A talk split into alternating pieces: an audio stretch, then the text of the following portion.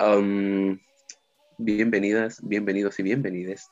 Todos y cada uno de ustedes que esperan, esperaron y esperarán por siempre su carta de Hogwarts. Aquí Vivier junto con Pamela. Hola, Pamela. Ay. Ay. Gran momento. Sí, y es esta noche. Estoy, estoy nuevamente, Di, qué bueno saludarte. Bienvenido a Chile Comunista. Al fin. Al fin, este, bueno, yo ya estoy haciendo las maletas, voy en la segunda. ¿Cuántas te quedan a ti por hacer? ¿Tenéis maleta? Huevona, por supuesto, siempre. Yo solo la guardo en una bolsa y ya. si somos comunistas, Bueno. ridícula. Empaca los dólares, ahora mismo. Es momento de marchar. ¿Dólares? Si los tengo en toda mi tarjeta premium. Ridícula. Obvio, estoy dudando de si largarme con mis maletas llenas de dólares o quedarme a comer guaguitas porque siempre hay que saborear cosas nuevas. Y yo cacho que van a estar en oferta, así que mm, mejor quedarse. Exacto, se viene el mercado negro también. Entonces, McDonald's eso, de guaguas eso igual, me, eso igual me seduce un poco. todo el rato. Vamos a ver. Eh, y Chile cambió. ya cambió. Sigamos. Y, y nosotros seguimos igual, igual de pobres, Sí, igual de endeudados. como siempre. Pero Sí. hay algo que no cambia y es que cada viernes hay un capítulo nuevo del podcast. Y Exacto. es por eso que estamos aquí. salir, Lo logramos. Exacto, sí. Como dijo Pechito Saavedra contra viento y marea, Dios. Esa referencia. lo logramos. Pero no estamos solos, ¿cierto? No, que- es un capítulo muy, muy especial, muy particular, porque nos acompaña alguien que de una u otra manera igual nos acompañó desde el inicio. Totalmente. Estamos hablando de nuestras madres. Claro. Aguantó nuestras indecisiones. Puta, yo creo que hay- yo necesito preguntarle cómo fue trabajar con nosotros. en Este invitado tiene más paciencia que tú y yo y nuestras madres combinadas. Sí, y eso que yo tuve una abuela con Alzheimer por 14 años, lo cual es mucho decir. Claro, o sea, imagínate. Tiene un pedazo de cielo ganado por, haber, por habernos eh, aguantado. todo el rato. Hasta el día de hoy me lo pregunto y hoy día vamos a salir de la duda. Exacto. Hoy saldremos de la duda, así que preséntalo, Didi, tú, porque Por favor, eh, nos puedes... Ricardo, te invocamos. Estás ahí, estás como la Ouija. Eh, Oh. sí, estoy aquí. Estaba comiendo Eh. mi guagua, ahora que se puede. Ahora que es legal. claro. Ahora que es moda, ahora que es tendencia. Es tu mainstream. Sí. Yo comía guaguas antes que fuera de moda. Ah, cacha. Buen gracias por estar con nosotros. Gracias a ustedes por invitarme. Qué rico estar aquí al final. Al fin, Al fin. Gracias Se por la invitación. Muchas gracias por la invitación. Espero que sea una linda noche y una linda conversación en torno a nuestro tema favorito, Harry Potter. Sí. Vamos a hablar de Harry Potter. Vamos a hablar de ti, Didier, también, si lo Ah. deseas. Pensé que íbamos a hablar de Fields. Hoy el capítulo es todo sobre Fields. La verdad es que yo creo que se va a llevar un, un- un gran porcentaje de esto, pero, Sí. pero Ricardo nos acompaña hoy día y mm, evidentemente eso nos va a llevar a una conversación más, eh, más bacán, como cada vez que nos visita gente, porque eso nos encausa un poco y, y no hacemos como ese multiverso siempre de Drag Race y Grey's Anatomy que se nos. Claro, Sí, esas cosas que solo suceden en lleno de magos. Sí, Todo el rato. eso- eso puede pasar ahí. Pero bueno, Sí, espero ser un aporte con mi sí, no, sí. Pero es momento de O sea, develar, revelarle al mundo quién es Ricardo, ¿sí? O Cómo sea, ha soy- participado con nosotros desde el inicio. Sí, o sea, a pesar, o sea, ¿De dónde vengo? no lo sé, dime tú. Ah, pero eh, Ricardo estaba con nosotros desde el comienzo, de hecho, desde antes de que empezáramos siquiera a grabar el podcast. Toma eso, Vania. No, pero Baña, los aportes de Baña son notables igual. El departamento de memes se, se las trae. Sí, a pesar de que no gana ni un peso, hace bien su trabajo. Maravillosa, Vania. Sí, pero em, Ricardo aquí presente estuvo con nosotros desde que quisimos hacer nuestro nuestra carta de presentación del podcast. Sí, Recibió muchas ideas. interesante. Oh, muchas ideas. puras ideas que chocaban entre sí. Fue, no sé, por favor cuéntanos tu experiencia, ¿cómo fue desde tu perspectiva? Bueno, desde mi perspectiva yo voy a contar la historia, o sea, yo voy a contar la verdad. Es así. La única realidad que cómo existe. sucedieron las cosas. Sí. Claro, Bueno, eh, ustedes me solicitaron crear la imagen para Lleno de Magos. Cuando todos abren el, el podcast, ¿cierto? En Instagram o, o abren las historias, ven la pequeña imagen, ¿cierto? De, del diario El Profeta, eh, con los rostros de nuestros queridos animadores, ¿cierto? Y, y un howler, ¿cierto? ¿Cómo, cómo se llama en español? Ay, que soy tan gringo. Vociferador. Un vociferador, justamente, Un se me había olvidado. Gracias. Acostúmbrate a hablar en español, Eh, como dice la doctora Polo. Es que me cuesta, lo siento. Español. No, pero me, me- me- me cuentan sobre su proyecto, ¿cierto? De, de crear este podcast. Me hablan de, de las ideas que tienen para, para crear la imagen, ¿cierto? Que representa el podcast y me cuentan de que querían usar como imagen representativa al vociferador. Así que me puse a la tarea de ayudarlos en eso eh, y después de mucho como tratar de armar maquetas y todo para esta pequeña imagen que si bien no, no es... eh, no, no tiene mucho movimiento ni nada, pero es una imagen que sí tuvo harto trabajo de por medio, especialmente el, el dibujo del vociferador, porque esa parte la hice a mano. Tomé un Oh. frame de la película y lo dibujé a mano, y así que pueden, pueden decir que es completamente original, no es bajado de Google ni nada. Toma eso, Eh, Mark Jacobs. y todo lo demás, por supuesto, sí lo fui armando con tal de que realmente pareciera un, un, un- ¿cómo se llama? Un, un, un diario del profeta original, ¿cierto? Exacto. Además de que el, el- el nombre del podcast tenía esta, esta- este sentido como de urgencia, como tienes, por supuesto, en el, en el, en el libro, donde di- cuando dicen todo esto está lleno de magos, un poco la idea era también como representar eso, ese sentido de urgencia, como si fuera el gran titular en el Daily Prophet, ¿cierto? De que está todo lleno de magos. Así que sí, un lindo trabajo. Me alegra haber sido eh, invitado a participar de, de esta eh, desde esta trinchera, ¿cierto? De lo visual. Así que sí, ahí está, eh, un vociferador exclusivo para el podcast. Eh, Ahí lo tienen. y ese fue mi aporte. Aparte de eso, mi participación también está, por supuesto, en el equipo que tenemos en el, en el juego de puzzles eh, de Harry Potter, ¿cierto? Donde Sí. eh, soy el MVP hace como 500.000 semanas, haciendo muchas cositas para nuestra casa. Así que un saludo también, un saludo grande a todos los miembros del equipo que nos escuchan. Eh, este soy yo, este es Pat Love. Eh, en directo para todos. Aquí en exclusiva, ah, identidad revelada. Así que yo creo que sí cumplía los méritos para estar presente en este podcast. Después de todo, porque indirectamente igual participo de hartas actividades del podcast. Así que aquí estoy pues chiquilla a hablar de este capítulo. Y al final igual, bueno, la gente que igual nos conoce un poco más de cerca, cacha, que somos súper receptivos a las ideas que todos nos van dando y de a poco hemos ido construyendo este espacio, pero era eh, en principio un desafío, al menos para nosotros, tratar de transmitir lo que, lo, lo que pensábamos para ti, para que nos ayudara en Sí. la cuestión de lo visual. Y es Claro complejo, sí. porque eran varias ideas, ¿no? Por un lado el vociferador, Pero esa- es mi trabajo también como tratar de captar esas ideas que son más bien volátiles y tratar de concretarlas bien en una imagen que fuera que funcionara con, con el podcast y que al tiro contara a, a los que son fanáticos de Harry Potter de qué se trata el podcast porque al final eh, la idea era que la imagen hablara por sí sola y si tú Claro. conoces a Harry Potter conoces cuál es su estética conoces cuáles son los elementos que son parte de ese universo y el vociferador sin duda es como un elemento bastante eh, reconocible. Así que no, bien chiquillos ahí en elegir el vociferador como símbolo del programa. Además que también tiene ese sentido de urgencia, especialmente en la escena con... Ya pasaron por esa escena, ¿cierto? Sí, Sí, se llegó el como vociferador. Sí. Ya, sí. Eh, así que sí, también habla mucho de como el tono del programa y eso es, es muy divertido. Así que ojalá les haya gustado mi humilde trabajo.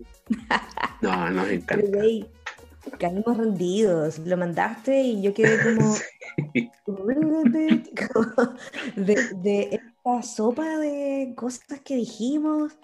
eh, esto quedó la raja. Eh, Y efectivamente el dibujo del vociferador está bellísimo. Hermoso.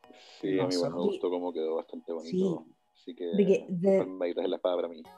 Exacto. Y eso o sea, pensando en un podcast en el mundo de Harry Potter, era, era de repente quizás difícil encontrar un elemento que representara esto, ¿no? El sonido, ¿no? La voz. Eh, y no poner un micrófono viejo solamente. Mm. Sí. Igual de cierta forma nos representa la forma en que nosotros somos buenos para hablar. A eso mismo me refiero en ese sentido de urgencia, porque el vociferador es un mensaje que es como, como que no puede esperar para ser abierto. Y es un, es un mensaje no violento, pero sí urgente. Entonces, eh, sí, muy buen elemento para tomar a la hora de, hablar de lo que estamos tratando de comunicar, de, gritar cosas literalmente. Ahora, ahora ya saben quién hizo Cada vez están conociendo pedacitos de, detrás de escenas.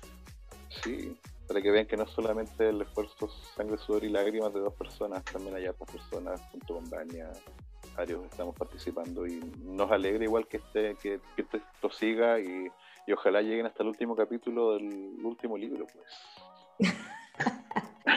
Podemos, no vamos a hacer promesas porque conocemos la realidad política en Chile, pero lo vamos a intentar. Claro.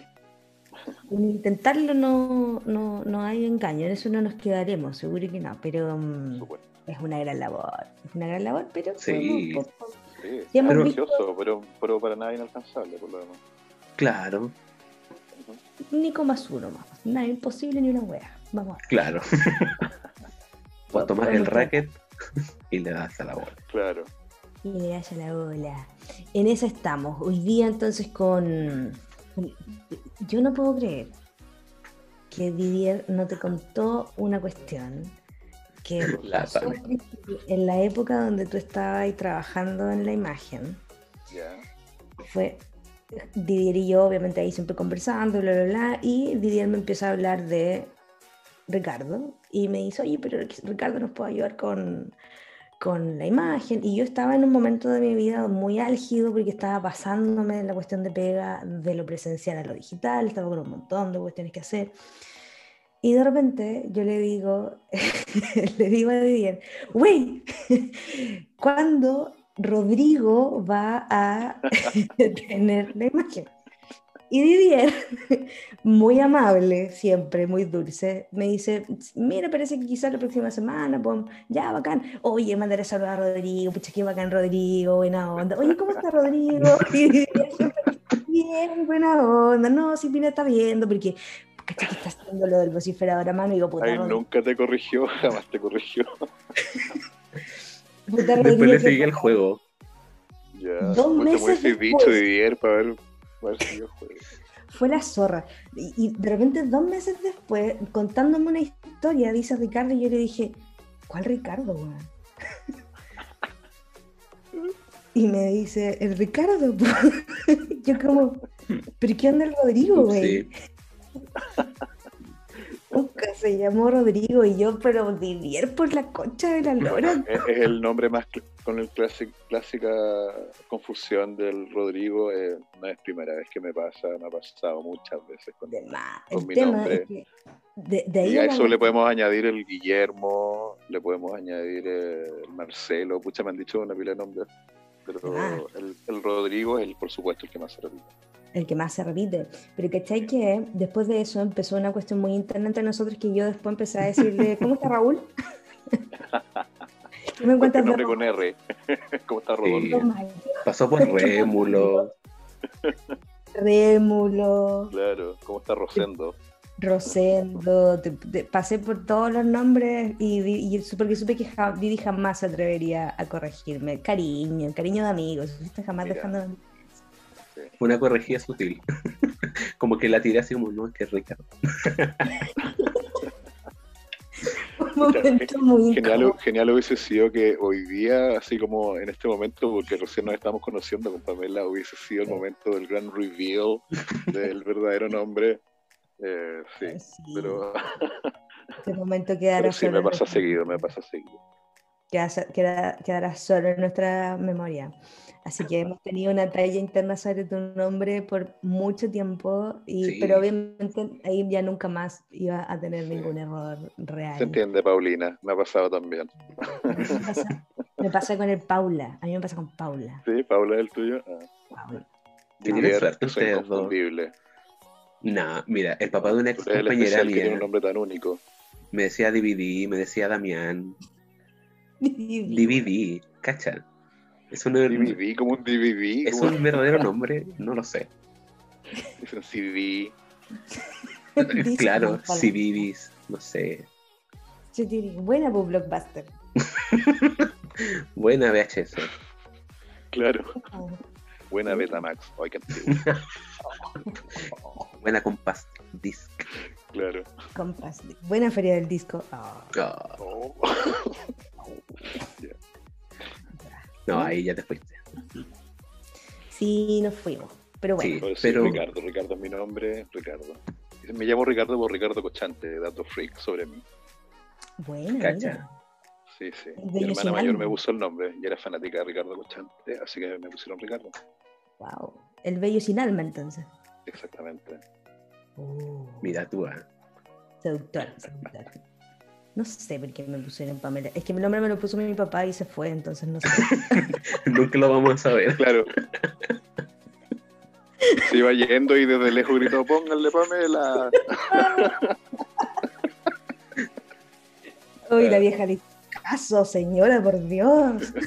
La niña. La ñaña. La niña.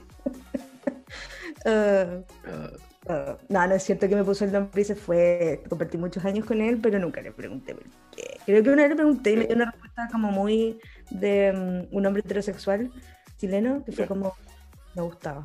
Fin. Como, Ah, cacha. Nada muy se llama- se mi mamá. no, nada muy profundo. Me quería poner el nombre de su mamá, pero mi mamá no lo dejó, porque su mamá se llama Teodora. Lindo nombre. Ponerme- quería ponerme Teodora y el nombre de la mamá de mi mamá, de mis dos abuelas. Entonces me llamaría Teodora Jovita. Oh, Eso es como un nombre para ponerle a alguien como de campo. No sé. Teodora Jovita. Sí. Campo total. Menos mal que Ay. como familia evangélica, así que pasaba piola. Weón, te gustaría un pan amasado a toda raja. Una tortilla con col, estupenda. Claro. Y aquí estoy pues, haciendo caraco quesos. Pamela Solange. Cacha. Pero identidad, weón. Ah, fuerte. Ya, volvamos, porque ya Sí, no por favor. nada, ¿sí? Bueno, ahora viene como una ronda de preguntas, un tanto rápidas, pero a la Vale. vez no.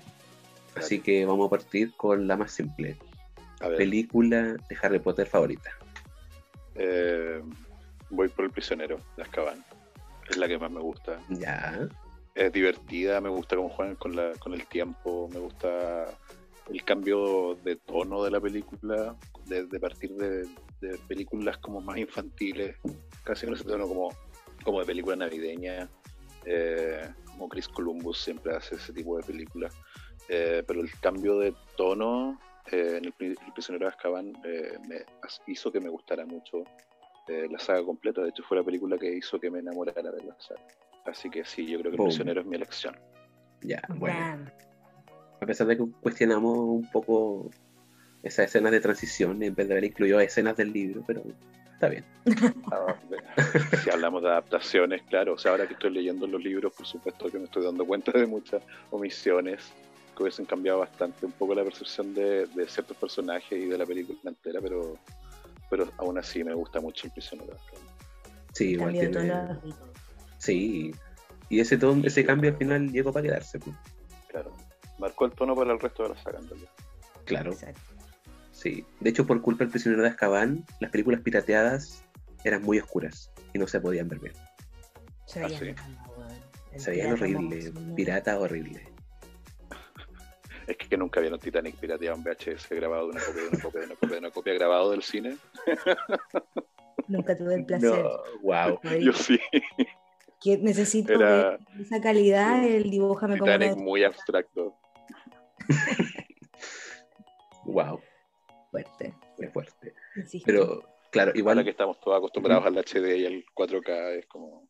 Y aún así hay calidades bastante cuestionables. Sí, sí, sí. Pero si se ve en buena calidad, igual eh, no es tan difícil de conseguir. Y estamos en un momento histórico donde eh, podemos conseguir cualquier película al tiro y en buena calidad. y eso, Eso sí. Antes había que, había que conseguirse el pirateado y copiarlo. y todo. Así que sí. Pero el tono oscuro le aporta, le aporta montones a la historia, aporta montones para entender un poco lo que estaba pasando como psicológicamente en los personajes. El despertar eh, sexual. claro. Sí, entre otras que es oscuro. Ese año. También tener, sexual, oscuridad. Y otras preocupaciones más de adulto. Estamos pasando como la vida adulta de Harry y eso se nota. Y, el tono, la, como la forma en que hicieron esa película igual ayuda harto como a entender eso. Ya no es un niño. Es claro. Un, es un adolescente que está creciendo y está teniendo conflictos de otra naturaleza. Eh, y, sí, me gusta mucho eso. De hecho, me, me, hizo entender eh, que Harry Potter ya era más, como que esta historia infantil que había como revolucionado la lectura infantil en el mundo, qué sé yo. Em, sí, ya se transformó en otra cosa y, y, también como que hizo que ampliara el espectro del público, que el público más adulto empezó a interesarse más. Sí, eso sí. Y, y yo incluido, por supuesto. de hecho, señalar al prisionero de Azkaban como película favorita, yo diría que es lo más habitual y justamente la mayoría de la gente destaca eso. Hay una cuestión, una sensación general que produce la película ahí.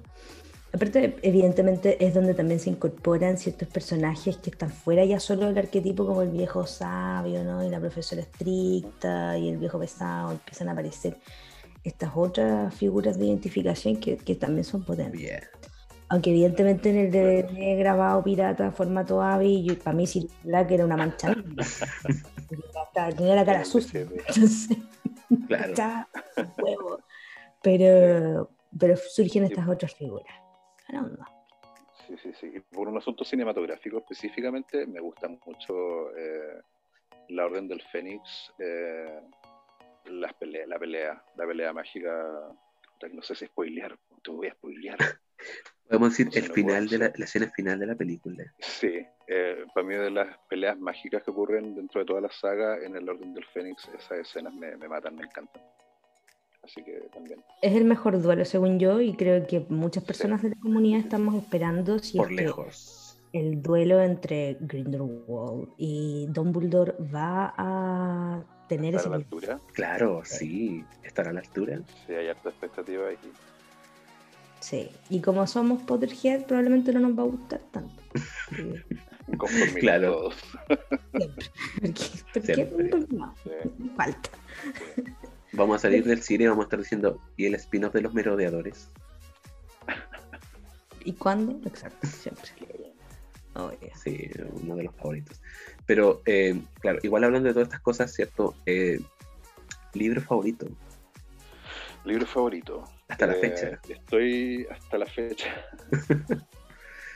eh, Sabéis que me reí mucho, igual encontré divertido el Cáliz de Fuego. Ya. Eh, un poco que saliera un poco en la trama central, este eje como central de Harry, ¿cierto? De descubrir quién es, de, ir inevitablemente a su pelea final, a su destino.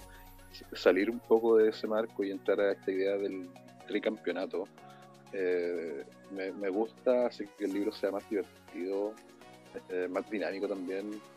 Eh, y ahora estoy terminando el Cáliz de Fuego y que ha sido solo estrés y solo dramas. la vida misma. Porque por supuesto, como claro, como, como es la vida misma, Harry crece, por ende también crecen sus problemas y crecen su acercándose también a este, este desenlace que eventualmente va a llegar, ¿cierto? Eh, me gusta ese intermedio que hay entre, entre el niño Harry Potter eh, y este aproblemado, elegido, ¿cierto? Este, este, personaje como atormentado. El cáliz de fuego es como, una bocanada de aire fresco a mí en cuanto al desarrollo de la historia. Y por eso hasta ahora lo encontré bien entretenido y me gusta. Mm. Además que también tiene, tiene cosas que, que la película no tiene. Eh, y que también me hizo como agarrarle más interés. O sea, fui al, libro sabiendo un poco lo que iba a pasar, pero me encontré con sorpresas. Y me encanta cuando el libro me ofrece esas sorpresas eh, que, claro, por una mala, una adaptación más reducida, ¿cierto? Como que no las pude eh, sacar desde las películas, pero el libro sí. El libro tiene mucha, eh, muchos momentos, muchos pasajes que son muy divertidos y, por eso yo creo que hasta ahora, de lo que he leído, ha sido el más entretenido. todo el rato. Creo que ahí la JK tiene una manera bien bonita de llevarnos un poco más a la dinámica adolescente, entre los Mm. colegios, la junta un poco de Sí, estas sí, comunidades. Además que el- eh, eh, es, es un libro que aporta mucho también en cuanto a la imaginería de Harry Potter. Todo el. Eh, el hecho de que aparezcan más escuelas, que aparezcan muchos personajes, que aparezcan instancias como el Mundial de Quidditch, cosas de ese tipo, eh, lo hace también mucho más entretenido. Yo que soy una persona como de, de la visualidad, como que muy guiado por las imágenes, eh, es un libro que evoca muchas imágenes, especialmente cuando son imágenes que no están en las películas. Así que Sí. por eso lo encontré muy, muy, muy divertido. Todo el rato. Me parece una bu- buena elección. Bueno, Es que sería muy fome que todos fueran a Hogwarts. O sea, imagínate de acá de Chile quieres ir a estudiar magia. Tenés que irte a Hogwarts. Qué paja. O sea, de- O sea, nosotros legalmente deberíamos ir a la escuela de Brasil. exacto. Aprender portugués.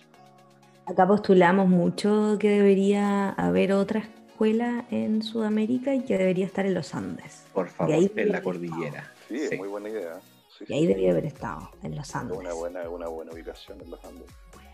Sí, Mm, pero considerando que la, la imagen que tienen los, los, los gringos, los europeos de, de Latinoamérica es que todo es selva, así que yo creo que por un asunto de tamaño Claro. de, de distancia del país dijeron ya en Brasil, porque Brasil es como el país más grande de América Latina. Y, Y el Mundial de Quidditch en Argentina.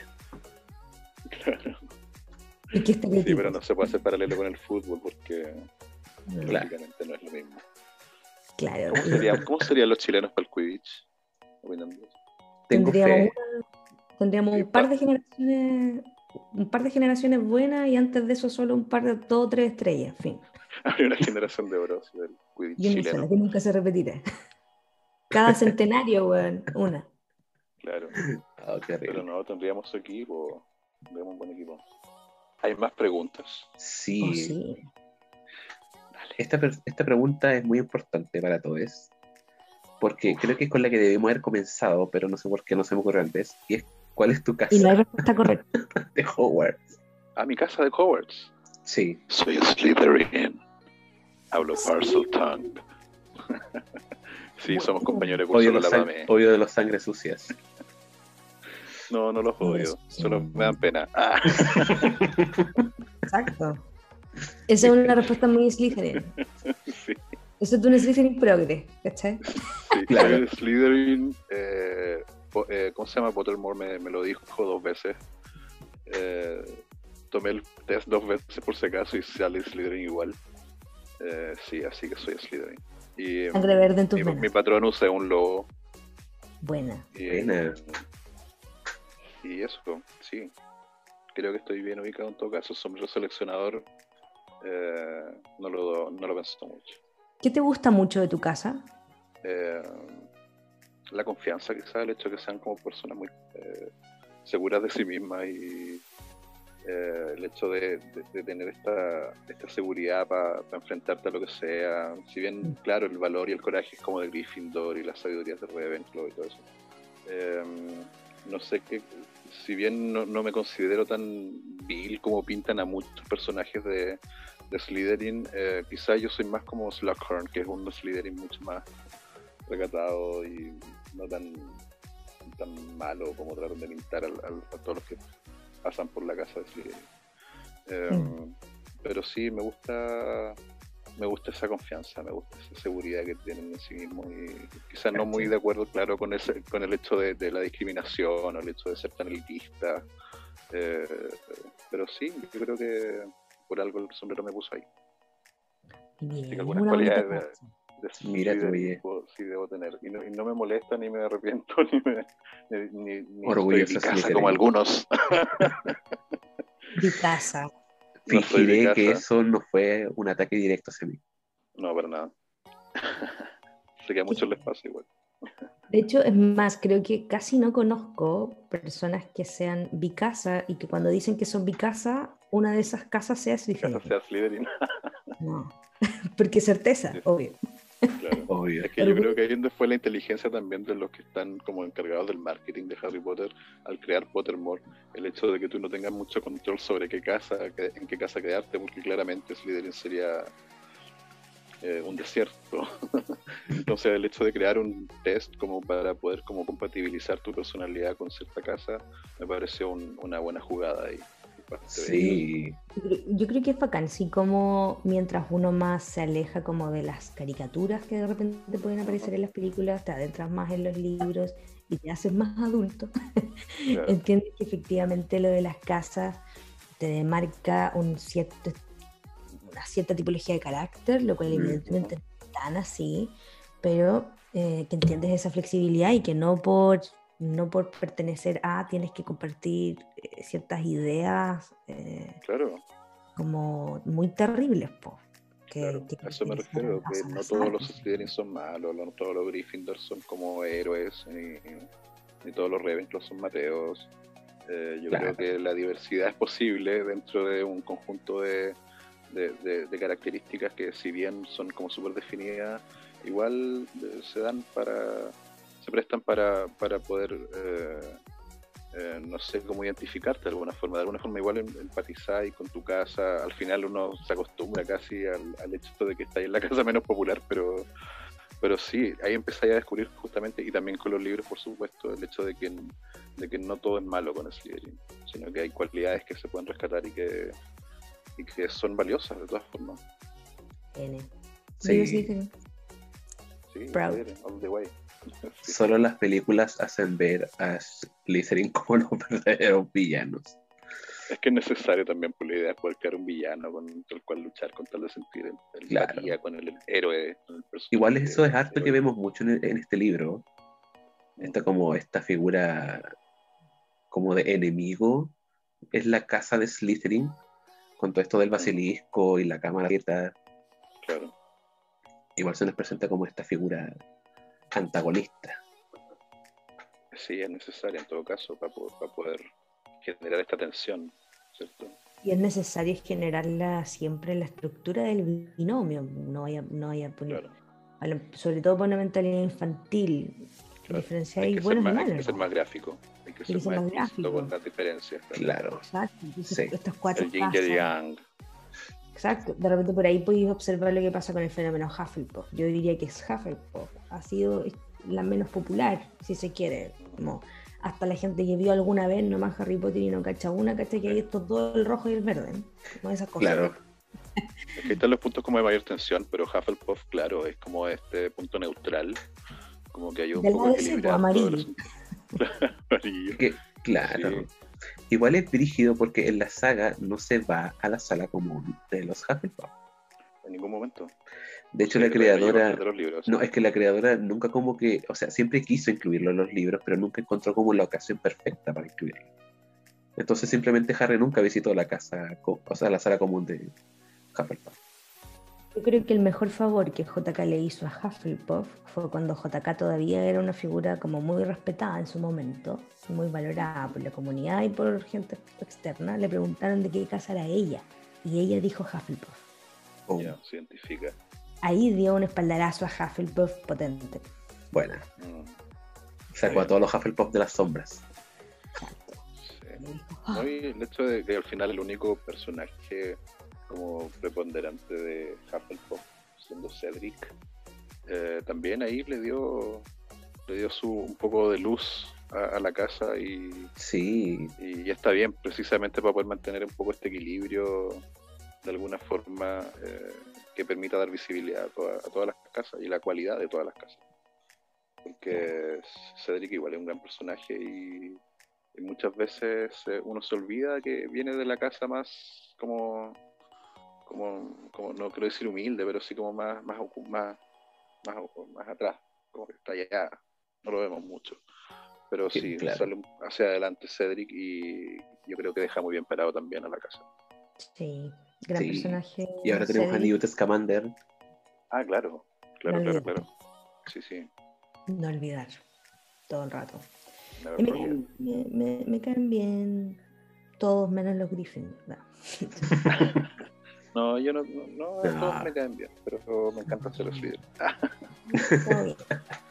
Al final igual, ¿para qué vamos a hacer? ¿Para qué vamos a dividirnos más? Y hay que aceptar las cosas como son. Es la la mejor casa y eso no nos tiene por qué impedir convivir. Sí, claro.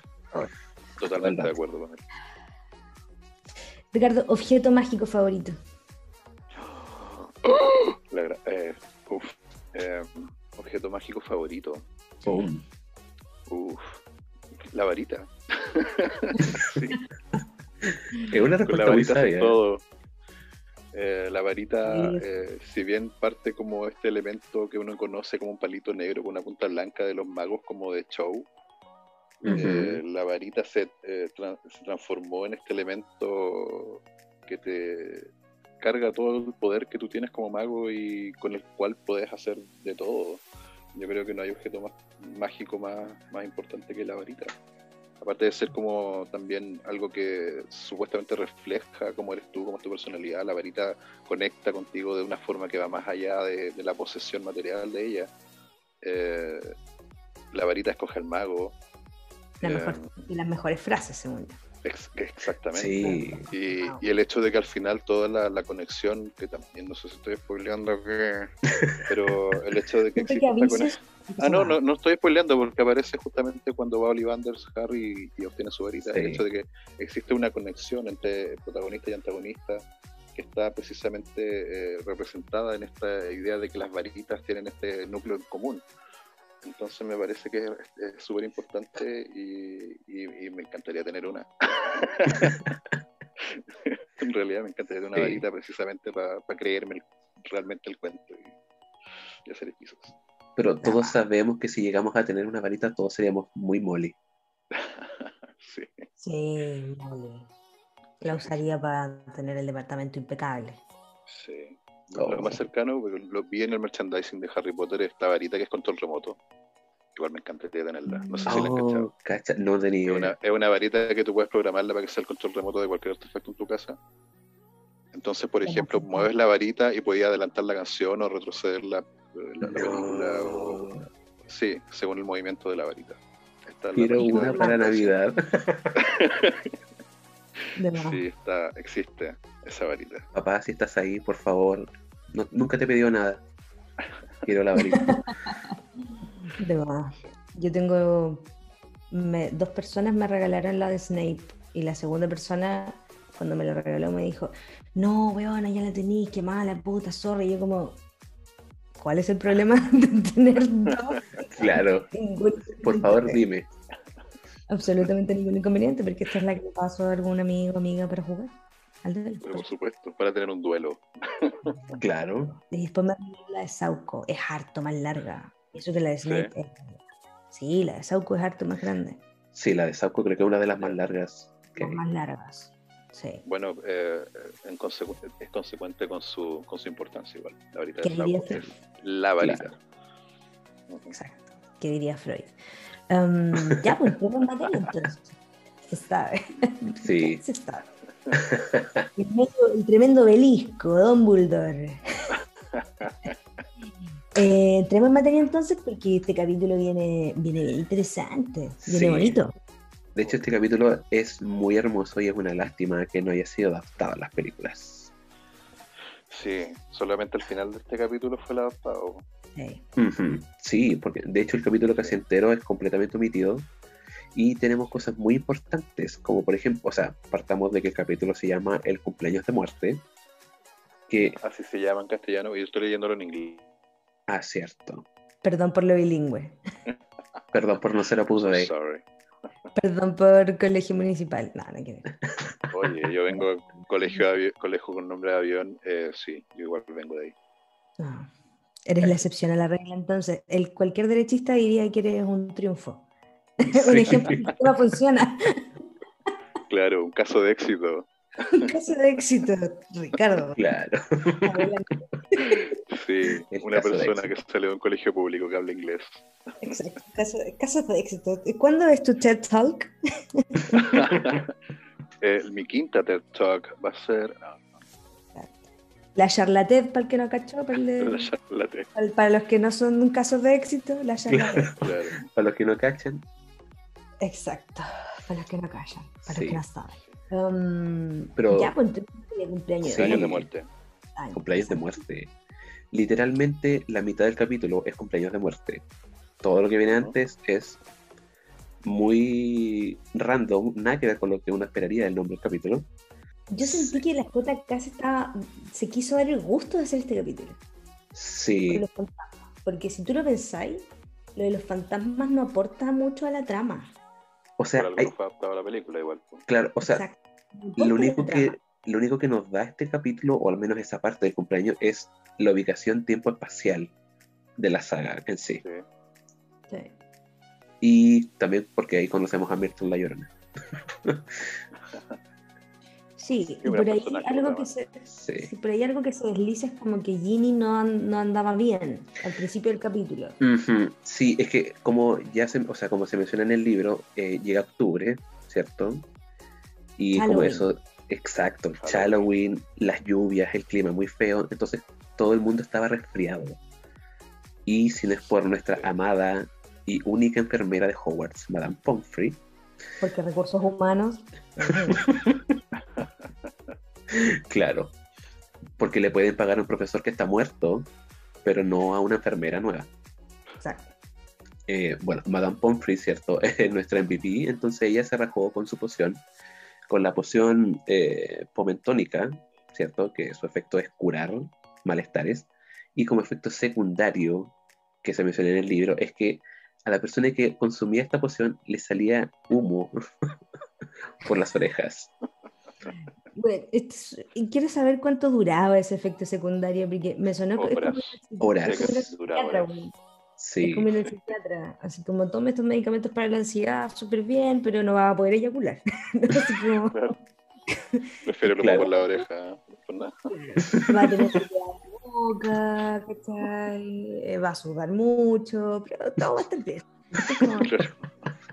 claro, Pomfrey- su nivel de ansiedad van a estar mejor, pero no va a poder hacer nada. Sí. Todo va a estar mejor porque no vas a ser capaz de vivir la vida. Así Claro, que, así que no tienes por qué preocuparte. Pero en- eso en talla, porque si necesitan psicofármacos chiquillos, vos dele, porque es salud mental, siempre. sí, todo el rato. Es Sí, es muy importante. Sí, burda, por favor. Sí, no se lo tomen en serio. No, No, sí, Sí. tomen nuestros comentarios como la guía de sus vidas, por favor. no creo que esa- no, creo que al menos yo en lo personal no estoy en lugar de decirle a las personas lo que tienen que hacer con sus vidas. ninguno de nosotros ser un que- modelo. No, Sí, no, no, no, no. no, no somos modelos a seguir para nadie. Exacto. Pomfrey dándole todo. Pero Pomfrey sí, dándole todo Pomfrey dándolo todo. Sí. y obviamente eh, Percy obliga a Ginny a tomar esta poción porque la encontró como muy decaída. Em, Algo obviamente, con ella. Exacto. Al final nos damos cuenta que en realidad la poción no surte mucho efecto, más que sacarle humo por las orejas por muchas horas. Me imagino a alguien como muy deprimido y es como, pero tómate esta poción, te va a hacer bien. Te la tomas si estás deprimido y más encima te sale humo por las orejas. Fuerte. Fuertísimo. Sí, bueno. Y a ella le sale como del cuero cabelludo, así como, porque Sí. como pareciera que su cabeza se estuviera incendiando. Sí, porque le salía el, sí, el humo de ajo del pelo, entonces como, de, hecho lo imaginé, lo visualicé, fue como, en realidad tenía que haberse visto muy ridículo. La cabeza humeando todo el rato, pero Es que más encima su pelo es muy rojo. Entonces de verdad, de ver- debió haber parecido chimenea. Sí, sí. Todo el rato. Pero si no es por ese comentario, la aparición de Marta la Llorona, esto no, no es una parte fundamental o coyuntural. O sea, claro. Sí, al saga, final. Claro, pero es rico igual. O sea, es que igual nos expande un poco como la vida de Harry, porque literalmente capítulos anteriores empezaron las clases, ya estamos en octubre. Entonces, claro, la cosa es que con todo esto es cierto que los resfríos y el mal clima, está la pura cagada en Hogwarts. Hay barro por todos lados, el nivel del, del agua del lago subió, eh, es todo un caos, pero parece que nada de esto le importa a Oliver Wood, porque aún así sigue mandando a los cabros a entrenar, y Harry estaba horriblemente lleno de barro. Es como el fútbol y el COVID. Sí, era como Todos los deportes, excepto el fútbol. El fútbol está. las canchas se arriendan todo el rato. Entre paréntesis, existiendo el hechizo eh, que inventa Hermione, creo que es para poder como impermeabilizar los lentes de Harry. ¿Cómo no poder expandir ese hechizo como a toda la persona, como para poder eh, entrenar justamente bajo la lluvia? Claro. Eh, O crear un campo que te proteja de la lluvia. Un paraguas, un paraguas mágico. Mira, ni siquiera Hogwarts tiene un patio techado. Imagínate. Qué Yo me vergüenza. acordé, o sea, no sé si cachan que el Lota y un liceo que le dicen el acuático. no, No. ¿por qué? Ya, es que en niveles de precario, él, que estudian en el acuático. El acuático es un liceo en Lota eh, que se ganó ese, ese nombre a partir de que todos los inviernos el liceo se inundaba. Se inundaba Sí. mal, suspendían las Bueno, en. Tomé tenemos el comercial, que pasa lo mismo. Claro, entonces, se, entonces pero se fue. Por Vicente Palacios por afuera. Exacto, es tan popular que hoy día cuando tú le preguntas a alguien de allá, así como, ah, no, estudian en el acuático. Yo, Saben exactamente cuál es.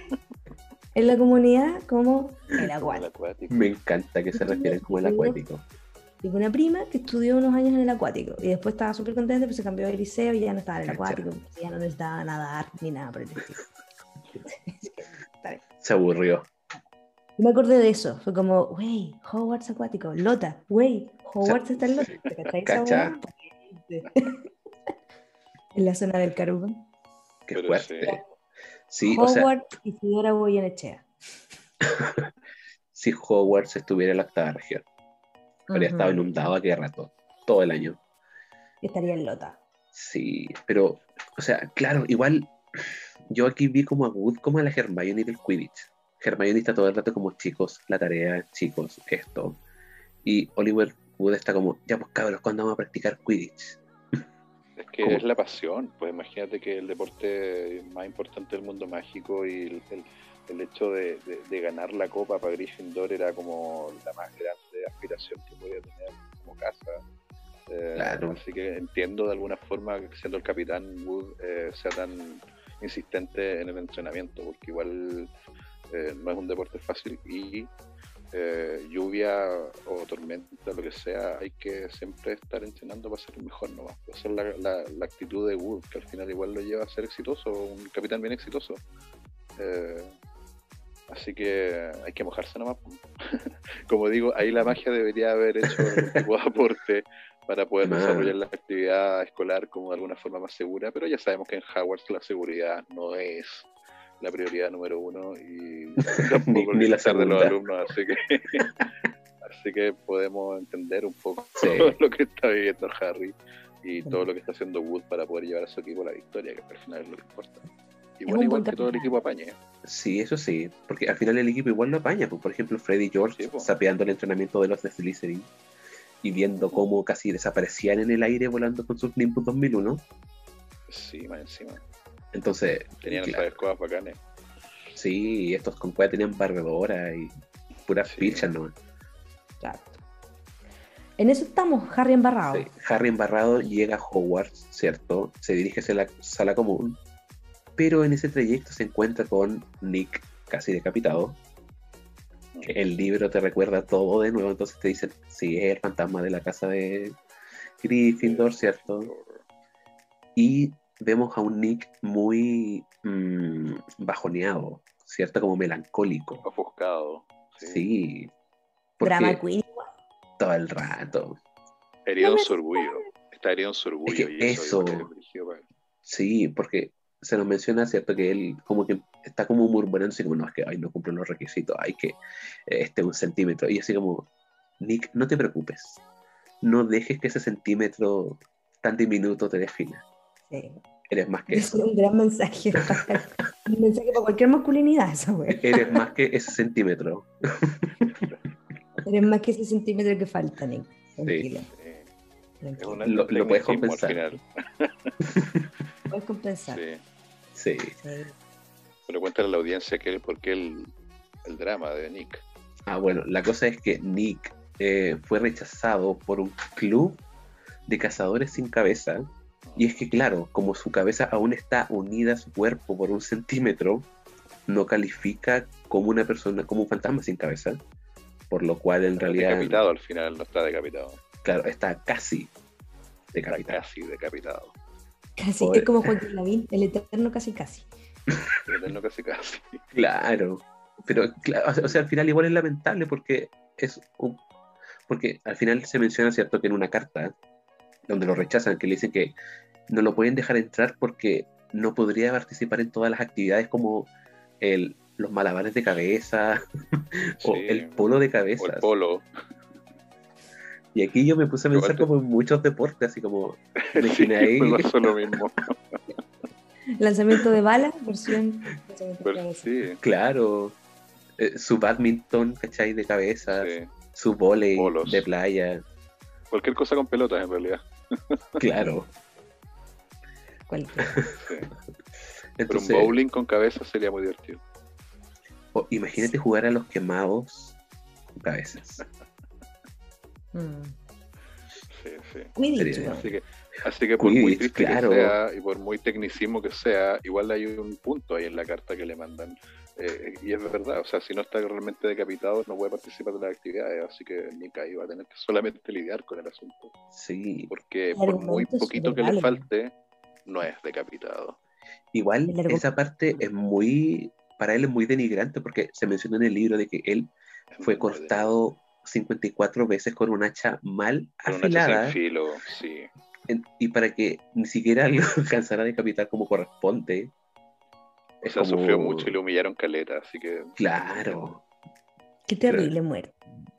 cierto. Sí. Y quizás por qué lo hicieron. Igual uno se pone a pensar quién era este personaje en vida Claro. y qué hizo para que sufriera este fin tan terrible de ser eh, eh, golpeado con un hacha sin filo hasta morir y no alcanzar siquiera a decapitarse. Porque eso fue cruel. Eh, pero sí, no ahonda tanto tampoco en, la- en- en las características del personaje, pero sí en que está muy frustrado y que está muy ofuscado y muy enojado con este club de, de decapitados que no lo dejan echar. Entonces, Ujú. se entiende, se entiende que esté tan, tan triste. Yo lo entendí, aún, lo entendí aún más cuando luego avancemos vamos a cachar cómo ingresan después los, los del club de los decapitados Sí. y güey, los decapitados tienen estilo.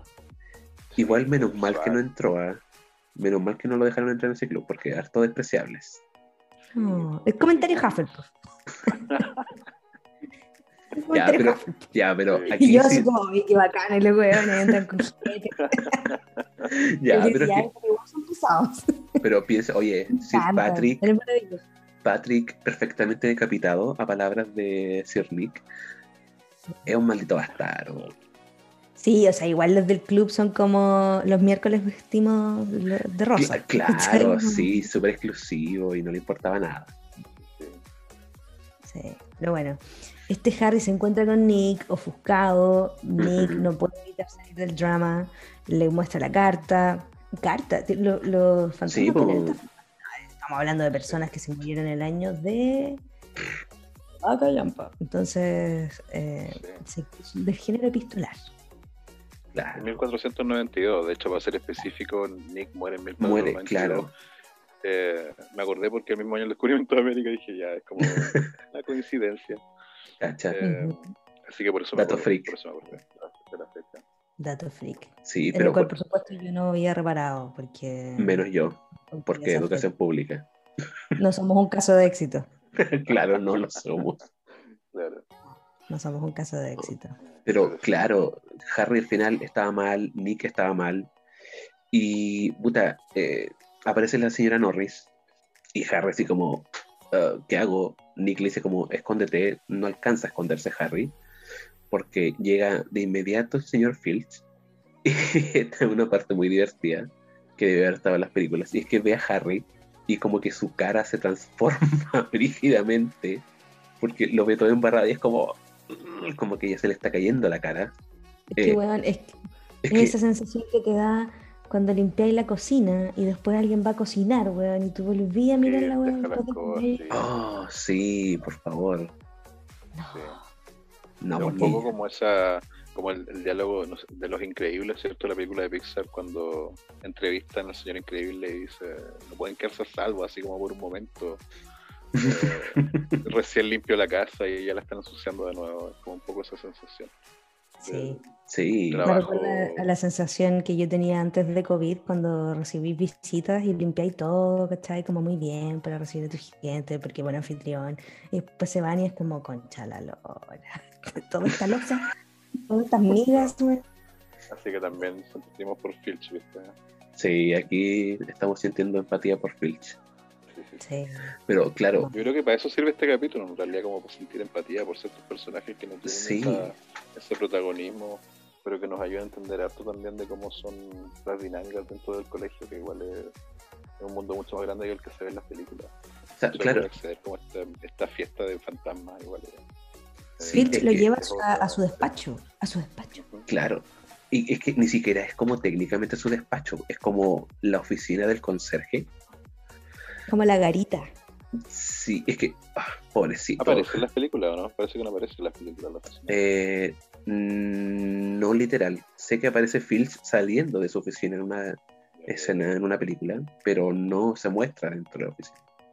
Pero uno se imagina, igual está bien narrado en el libro cómo es la oficina de Filch y Sí, es fácil como imaginarla. Igual están las mazmorras. claro. O sea, Sí. sí. Bueno, es que en este punto yo digo, ok, Filch es el encargado de la limpieza del castillo. Y es como, ok, en este momento, antes de saber lo que continúa, yo me pregunté, ¿por qué Filch no sabe usar magia que limpie?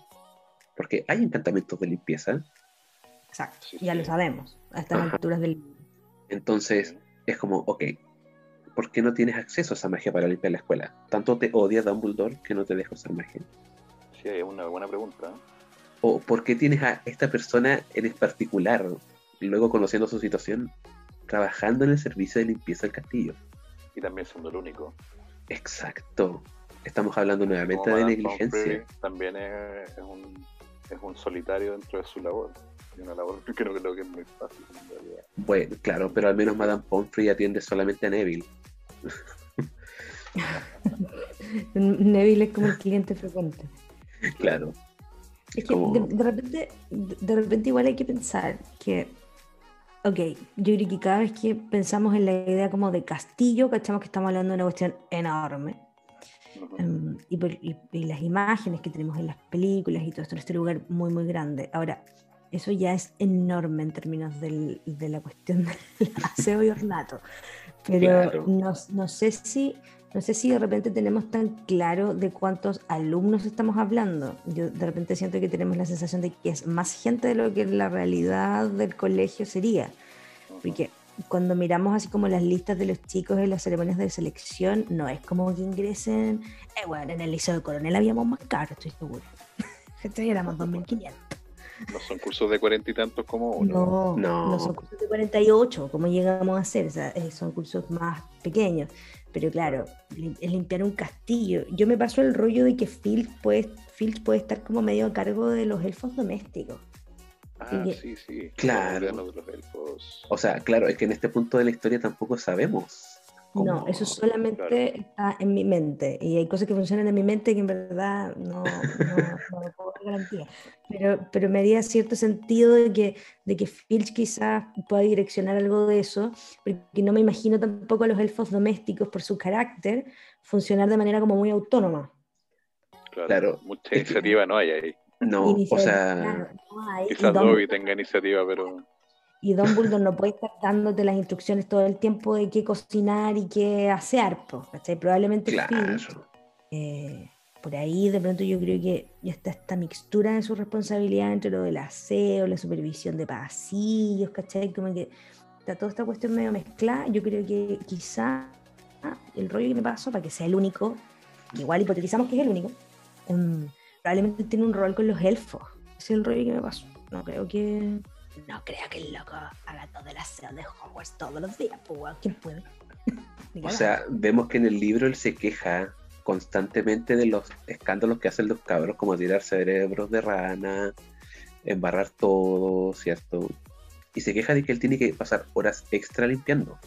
Sí, eso como que no me cae. Como Entonces. Es como, o sea, ¿en serio estás trabajando tú solo en la parte de aseo? Y más encima después tienes que limpiar los trofeos. Harry en, en el, en el despacho, en la oficina de, de, de Filch, vive un momento muy humano, absolutamente humano. No diría que solo chilense, diría que humano. Y ya, bueno, la oficina de Filch, freak, raro, un lugar donde no estáis nunca y veis cosas en la mesa que así. Mirá, po, Harry es un sapo. Claro, Harry o sea.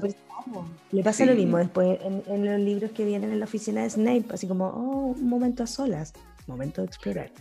claro, o sea, en la oficina de sí. Dumbledore también, weón, es como, güey, no te metas en los asuntos de los otros, güey, pero inevitable. Harry no la piensa, Harry se mete nomás. Harry, claro, Harry se lanza nomás.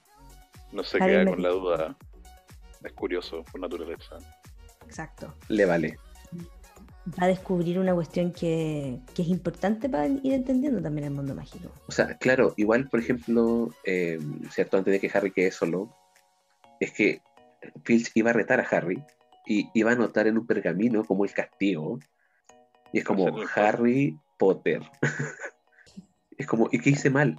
Ensuciaste el castillo. Solo- Delito. Sí, y es como, solo caminé un poquitito con barro. Solo es un poco de barro. Solo estilé un poco porque estoy todo mojado. Y, y Filch es como, un poco, un poco para ti. Pero son horas extra de trabajo para mí. No me pagan lo suficiente. Claro, y ahí, después de eso, ¿cierto? O sea, en ese momento donde estaba escribiendo esto, del castigo, se escucha un sonido justo arriba de la oficina de Filch, y ahí es donde Filch sale corriendo con la señora Norris, y piensa al tiro por inercia que es Pips. Y es como, ahora te voy a agarrar, ven para acá, ¿cachai? Y sale enojadísimo. Y ahí es donde lo que es esto, pupame, que Harry se vio solo y dijo, why not? Why not? ¿Qué me detiene? Claro, nadie me está viendo. Ahora es cuando. Claro. Además que es Filch. ¿Qué tiene que esconder? Claro.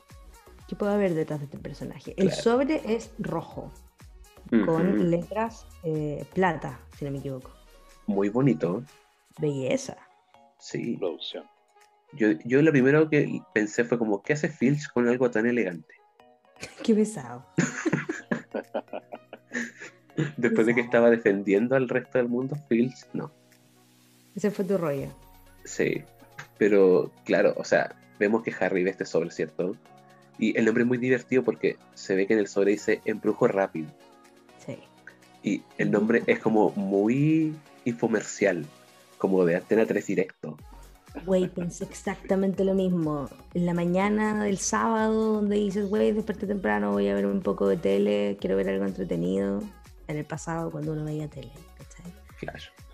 Eh, y te encontráis con un- tu- la super promoción, con los testimonios, porque ahí es donde la vas a poner infomercial, ¿no? Como los testimonios de la gente. Antes todo el mundo se reía de mí y ahora eh, todo el mundo me halaga. Es como muy en esa lógica. Versión lectura, por supuesto. Lo que pasa es Claro. que yo le puse como voz en mi cabeza, como un tono de infomercial. Es Antes. que así está narrado también. Pues, Sí, es que como- a leer Ujú. al tiro como uno se imagina la voz de infomercial, porque de hecho está escrito así, como un testimonial de infomercial. creo, el, el que más me dio risa fue el segundo, que es el último, el que se menciona de que mi esposa se burlaba de mis hechizos, pero ahora la convertí en vaca. Muchas gracias. El horror. El horror. La versión en inglés dice la convertí en un jack. Cacha. Y también me, me dio mucha risa cuando leí eso. Dije, ya, está bien, buen, buen. Como pequeño chiste que puso ahí JK. Me gusta un poco cuando tú pones esos pequeños como indicios de comedia y igual eh, se agradecen. Entre medio de toda la atención. Todo el rato. Igual es, un, es un buen infomercial pensando en que va dirigido a gente como Filch, ¿no? como ese tipo de propaganda. O sea, Sí. claro, igual esto me dio como, a- a- o sea, me hizo pensar, porque claro, a veces pienso, y fue esto así como, ok, hay personas que no Sí. tienen acceso, Eres maravilloso, piensas todo el tiempo. eh, gracias, pero lo que pensaba es que hay personas que no tienen acceso a una educación como en Hogwarts, Como nosotros. Claro, o sea, hay, por ejemplo, claro, tenemos las escuelas mágicas, porque de hecho más adelante vemos que Harry en el sobre ve cómo agarrar una varita mágica, cómo sostener una varita. O sea, desde ese punto es como, ok, literalmente hay personas que no tienen acceso a educación o no la tuvieron en su tiempo. O gente que no puede hacer magia, definitivamente. Claro, De hecho, si no me equivoco, no vamos a, a- a saber mucho de, de por qué se da el fenómeno Filch hasta un ratito Ujú. más, donde realmente nos enteramos un poco más del de, eh, el fenómeno Squid.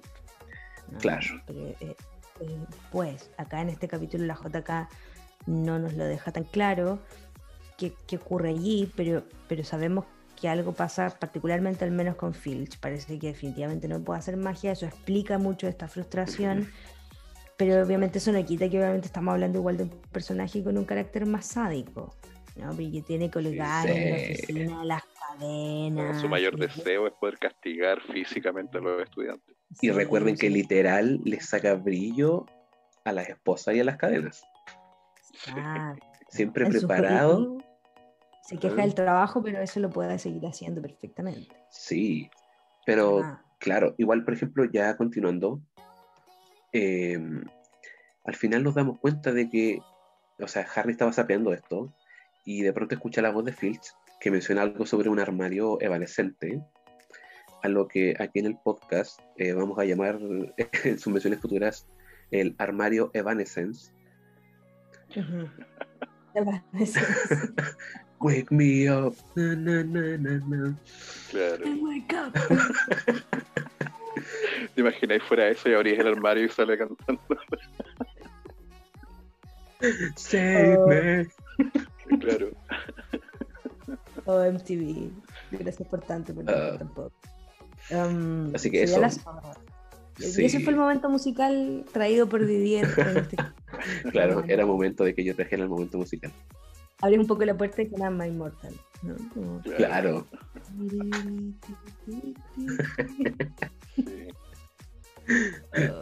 Pero bueno, la cosa es que, claro, se rompe este armario, Evanescence, y Harry, como en Hogwarts, no les pasan ni matemáticas, ni físicas, ni nada relacionado a números y pensar, pa- aparentemente. Harry no calculó bien dónde estaba el sobre originalmente. Y Filch, cuando llega, se da cuenta de que el sobre no estaba donde él lo había dejado. Y aquí empieza un momento muy gracioso entre los dos. Porque Harry se hace el Larry de que no vio lo que estaba en el sobre. Y Filch, a su vez, es como: Este sobre no es mío. es de un amigo. es de un amigo. Eso es lo peor que dice Filch, cuando dice es para un amigo. Sí, Primero siento porque que ahí uno se da cuenta de que en Siempre que uno realidad. diga eso, siempre que uno diga eso, no es verdad. Punto uno. Suficiente razón para no creerle. Segundo, Filch, por Dios, no tienes amigos. Nadie creería que tienes amigos. Claro, o ese sea, ese es, el, ese es el primer detalle, ¿cachai? Sí. Por favor, por favor. Filch no tienes amigos aparte de la señora Norris. No, aparte, Filch tiene una relación con la señora Norris. Que digo, si tú analizas el personaje en términos más psicológicos, él tiene que tener alguna perversión importante. ¿Cachai? Porque Yo de hecho en algún momento pensé señora de que la señora Norris era como un animago o era algún tipo de, de personaje que iba a evolucionar de otra forma, porque de hecho, claro, es tan Sí, se da esa, eh, pregnante ventana. su, su, personaje como gato, como animal. Siempre está, uno, uno incluso le, le añade ciertas características como si fuera realmente un humano. Eh, entonces como que te da a pensar de que realmente hay algo más con la señora Norris que simplemente ser el gato del, del celador. Pero adivinen eh, qué, solo es una gata metiche. Solo es una gata. Sí, sí. Pero es que Pero, bueno, JK tuvo que salir a desmentirlo, porque creo que fue como en una de esas como entrevistas con fans. Sí, sí, fue un momento así como... Era como ya, por favor, es suficiente. Sí, porque, Sí. había- porque se daba, casi que se estaba dando por hecho, sobre todo, o sea, todo eso después del libro 3, cuando em, sabemos de los animados, mucha gente al tiro dijo, wey, esta es la cosa con la señora Norris, evidentemente. algo va a Pero- pasar ahí. Exacto, pero efectivamente la JK se encargó por ahí de, de corroborar que efectivamente no, solamente es una gata, o sea, solamente un personaje muy desagradable. No, no hay magia allí. Claro, igual tiene sentido que sea una, una simple gata, ¿cierto? Con el señor Filch. Bueno, hay muchas cosas que quedan en claro también, por el hecho de que, de que nos enteramos de un aspecto importante de, de- de la personalidad de Filch, que es esta frustración por no poder hacer magia, que tiene que recurrir cierto a estos cursos como por correspondencia eh, para poder aprender de alguna forma las cosas básicas para poder hacer magia. Claro, ahí entra como en consecuencia el hecho de que su mascota sea un simple gato, no sea un animal especial como, como todos los demás que Claro. tienen, eh, ya sea un búho que te pueda llevar la correspondencia, ¿cierto? o, esta rata que tiene eh, Ron, eh, que también si no tiene mucha gracia puede que suceda algo. no sé. Una rata y una lechuza de dudosa procedencia. Claro, o los sapos que cantan, ¿cachai? Todos estos, estos son animales que tienen algún tipo de cualidad que va más allá de ser una simple mascota. Se entiende ahora por qué la gata de, de Filch realmente es una simple gata. Es porque él también es una simple persona. Realmente es como lo opuesto a estos magos que pueden hacer magia el Filch es un mago que no puede hacer magia. Claro, al final es eso nomás. Es un simple señor amargado. También la, la, la, este, no sé si odio, ¿ah? pero esta, este empecinamiento que tiene Filch por, por, por, desquitarse un poco con los estudiantes. Quizás también hay un seco como de frustración eh, y también como también como algo aspiracional. Él también quiere aprender a hacer magia y, se ve frustrado porque no puede. Entonces también se entiende por qué es tan malo con los estudiantes. Que es el único con el que puede, con los que puede serlo, además. Porque en el fondo la clásica, la clásica como de la profunda herida es poner eso en relaciones donde sientes que en términos jerárquicos tú estás en algún nivel superior y desde ahí el clásico del, del sentir que puedes maltratar a niños. pues pero nunca, creo, si la memoria no me falla, nunca en todos los libros aparece Filch confrontándose con un profesor, por ejemplo, o con un par, o con lo que podría ser un par. Creo que quizá hay algunas menciones como al desagrado de Filch por Hagrid. claro, o sea, él se presenta siempre con esto como desagrado hacia las personas de autoridad y mágicas, pero en el, muy en el fondo él se siente inferior al resto, entonces tampoco como que busca encarar, solo tiene este resentimiento interno. Y de alguna forma también ahí se conecta con lo que sucede con Nick, y yo creo que al final es como es como lo, lo, que coagula este, capítulo entero, que es el hecho de, la aspiración, de las aspiraciones de estos personajes. Porque eh, Nick eh, tiene esta frustración de no ser un decapitado y de no poder entrar al club. Eh, y por tan poco, al final, por estos centímetros, ¿cierto? Que no, no, no le dejan cumplir su, su, su, ¿cómo se llama? sus aspiraciones. Lo mismo pasa con, con Filch. Él aspira a ser un mago, pero él vive dentro de este mundo de magos, pero aún así no puede tampoco cumplir sus aspiraciones. Y yo creo que ahí también hay una conexión importante entre esos personajes que también nos ayuda a entender eh, cómo son y por qué son como son. eh, porque hacen las cosas que hacen también, especialmente con Filch, que en las películas realmente es como bien unidimensional, como que solamente ves este aspecto de Filch. Eh, pero con este capítulo igual como que uno puede, incluso siendo tan desagradable, puede empatizar un poco más con él. De hecho, más, más aún en el hecho de que no pueda hacer magia, también como no empatizar con eso. de más claro. a ser la realidad. por favor, ¿dónde está ese curso de correspondencia para aprender a hacer magia? Lo quiero. Disponible solo en, Antena 3 Directo, se llama dentro de los próximos 15 minutos. Next You. Como en Next You, o un curso online, en doméstica. En realidad este curso era de AliExpress. The Witch. claro, de Alibaba. Alibaba. Pero eh, efectivamente es un capítulo marcado por ese tipo de personaje, como la idea de la profunda inseguridad o la idea del que fracasa. En ese sentido aparece Nick desde el principio, nos topamos con Filch e incluso por ahí incluiría a Martel. También. Como sí, bueno, un poco. La diferencia de ella es que fuera del resentimiento o, del drama queen, de la rabia con la que aparece Nick, con la que aparece Filch, Martel aparece desde otro lugar emocional.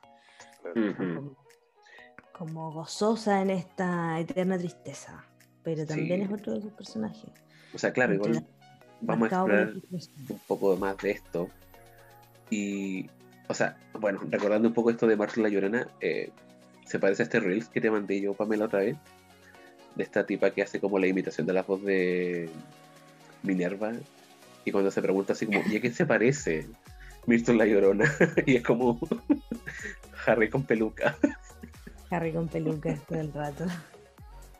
Ah, bueno, volvamos. Bueno, la cosa es que eh, llega cierto. Eh, Fields tiene este encuentro como de no, yo no fui, no, no es mío, con Harry. Y Phil como que se pone nervioso y como que le, le da como un tic. Porque se menciona como que su cara se le deforma, los ojos los tiene súper saltones. Se manda en piñera. Sí, como que está ahí como todo el rato con el hombro. Y le dice así como, ya ándate, que tengo que anotar el reporte de Pips. Y Harry así como, oh, bueno, salvado. Ya Harry Feliciano afuera se da cuenta de que no fue salvado por mera coincidencia, sino que fue Nick eh, casi decapitado quien persuadió a Pips, ¿cierto? A que tirara el, este armario Evanescence justo sobre la oficina de Fields. Y Harry aquí como en deuda, ¿cierto? Y dice, ok, ¿hay algo que pueda hacer por ti como para pagar este favor? Y aquí es donde... Página. Ujú. Levanta la mano, pide página. Antes de que avance esta parte que es la más relevante, solo para cerrar la desgracia de Filch en cuanto terrible que tu trabajo sea hacer aseo y que además tenga que hacer paperwork sobre eso, trabajo administrativo. Bueno, info, sobre Pips. zap, lo encontré terrible. Que No, y te que- deja cuestionando también por qué Dumbledore contrató a un mago que no puede hacer magia para hacer el aseo. y que te haga informes sobre eso. Es como, ¿quién es el encima, acá? tienes que hacer trabajo bura- burocracia más encima con la pega de Filch. El horror. Aparte de tener que hacerlo como los simples mortales, no, me parece que es una mala decisión ahí por re- recursos humanos. Sí. explicarle al ministerio por qué comprar el CIF me parece violento. Y creo que estamos seguros, mi estamos seguros de que Dumbledore ni siquiera lee el papeleo de Filch. Yo igual me lo puedo imaginar de repente leyéndolo para cagarse la risa, pero eso ¿quién es? Es como, oh, esto se hizo Pips. Buena Pips, un loquillo. Sí, ¿sabes? Yo creo que por ahí la pregunta es quién es el sádico real, quién es el malo. Pero bueno, Claro, cierro mi claro. caso con esto, por favor, continuamos. Analicen sus prioridades. Sí. Pero bueno, la- claro, la cosa es que aquí es donde eh, Harry para pagar esta deuda que tenía con Nick, eh, acepta ir a la fiesta de aniversario de muerte de Nick casi decapitado. Y él dice como, bueno, voy a estar celebrando mi, ¿cierto? Mi quingentésimo aniversario de muerte. Y estás cordialmente invitado tú y tus amigos. Y le dice que van a haber invitados de todo el país, como que va a ser un carrete muy la bomba, va- van a pasar los filetes, soñado, soñado. y Harry como, ya, ok, buena. Eh, le va a contar a los cabros. Hermione está súper emocionada, es como, buena cabro, esto es una oportunidad única en la vida, no cualquiera vive para contarlo, vamos. Ron ahí, que está como súper picado y enojado con tanta tarea de pociones, es como, ah, ¿por qué vamos a ir a una fiesta de muertos? es como, ¿cuál es la gracia? Se- como, ¿por qué celebrar tu muerte? Como Banco que No caleta. gracia. sí, Banco caleta Harry en eso como de no saber cómo reaccionar cuando Harry, cuando Nick le dice como, güey, es mi cumpleaños de muerte. Y Harry así como, bueno, Como, sí, no sabe si decir, buena, eh, pucha, sí. como, Claro, Bueno. es, un, es un aniversario alegre, es triste, eh, no, como se que celebra. Claro, o sea, será alegre para los fantasmas celebrar el día en que dejaron de vivir. Pero este capítulo es como la reunión de la. Es como podría ser un grupo de apoyo eh, para personas con tremenda inseguridad. Martel, Mm. Filch, Nick, Ron, Hermione. Es un grupo de apoyo. Terapia grupal, esta wea. Sí. Claro, y igual se menciona de que eh, quiere que Harry vaya para que hable bien de él con Sir Patrick, ¿cierto? Así como, oye, Nick ha estado terrible bajoneado desde que le dijiste que no, ¿cachai? Que es un buen cabro. Acéptamelo en el club, por favor. O sea, le pide que le diga que realmente es un fantasma Malo. atemorizante. Y, sí, Claro, así que llevó al amigo famoso para poder hacer un poco de lobby ahí con. claro. Y además que es Harry Potter, po, Por Sí, eso, pues, Harry bueno. Potter, o sea, ¿cachai? Obvio. Es la celebridad del colegio, qué mejor. Y, y- y el momento en que Harry trata de hacer eso después es bien pobre. Pero Pobre. Nick como el fantasma atemorizante, weón, es un viejo cuico con su sombrero de plumas. Sí, porque Sí. literal, cuando van a la fiesta, o sea, to- en todo este trayecto, es que más encima Ron se siente súper mal porque se van a perder la cena en el gran comedor. Era la cena de Halloween, no era cualquier cena igual. Es que claro, era, es que más encima se estaba corriendo el rumor de que va a haber una banda fantasma, o sea, huesos, Una esqueléticos. banda de esqueletos, sí. Sí, entonces estaban todos así como, ah, ¿cachai? Y la cosa es que mientras van La rocola. caminando hacia el calabozo, porque esto era un calabozo la fiesta, eh, cada vez empieza a ser más frío, la iluminación es muy lúgubre porque son velas negras. Así es. Y Luz azul. sí, y una vez que llegan, los recibe Nick, ¿cierto? Y una vez que entran, ven a este tumulto de fantasmas. Se ve que la iluminación adentro también es muy como nocturna, porque es una luz azul de medianoche. Sí. Eh, y también Ron en un momento se pregunta qué tipo de música es esa, porque pareciera como que estuvieran ra- arañando una ruidos, pizarra. sí. Oh, y yo solo de imaginarlo dije, no. que, es que desde aquí ya empezamos todo mal porque vemos más adelante que hasta la comida es asquerosa. Estaba podrida. Podrida, llena podrida. de moho, con gusanos.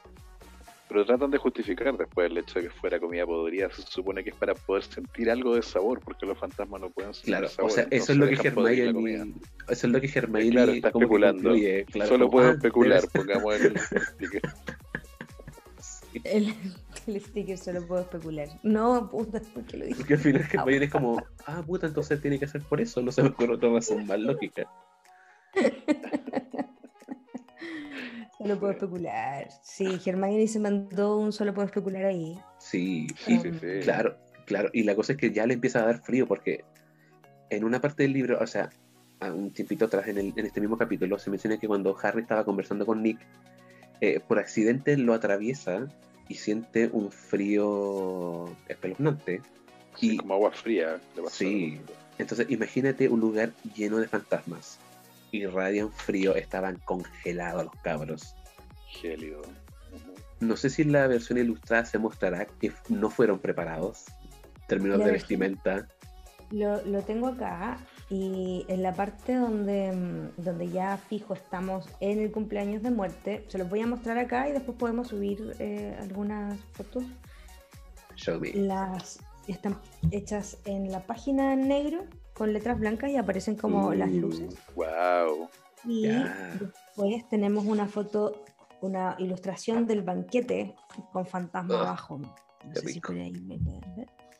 Pero, ¿cachai? Ahí está cual. fantasma y por ahí alimentos como cacha. pudriéndose. Y el más bonito, según yo, para mí al menos es ese, que es la entrada de los jinetes. Buena. Mira. ¿Cachai? Con la cabeza por el otro lado. Belleza. A lo, a lo que aspiraba Nick. Sí, pero imagínate cómo estará Jim Kay trabajando para ilustrar la Orden del Fénix. Uf. Gran valor. Es más, te lo encargo. Pero claro, también, eh, cierto, mencionando hasta como del, que la temperatura, cierto, que estaba muy baja. Los cabros se- deciden moverse por el lugar como para entrar en calor y se encuentran eh, tanto con el varón sanguinario, que es el fantasma de la casa de Slytherin, como con el fraile gordo, que es el fantasma de Hufflepuff, que estaba con unas monjas. Y la cosa es que en un momento Hermione se para y dice, wey, ahí está Myrtle la Llorona, vámonos por el otro lado. No, Ok. Harry, que no tiene idea de quién es Myrtle la Llorona, le pregunta ¿qué es esa cabra?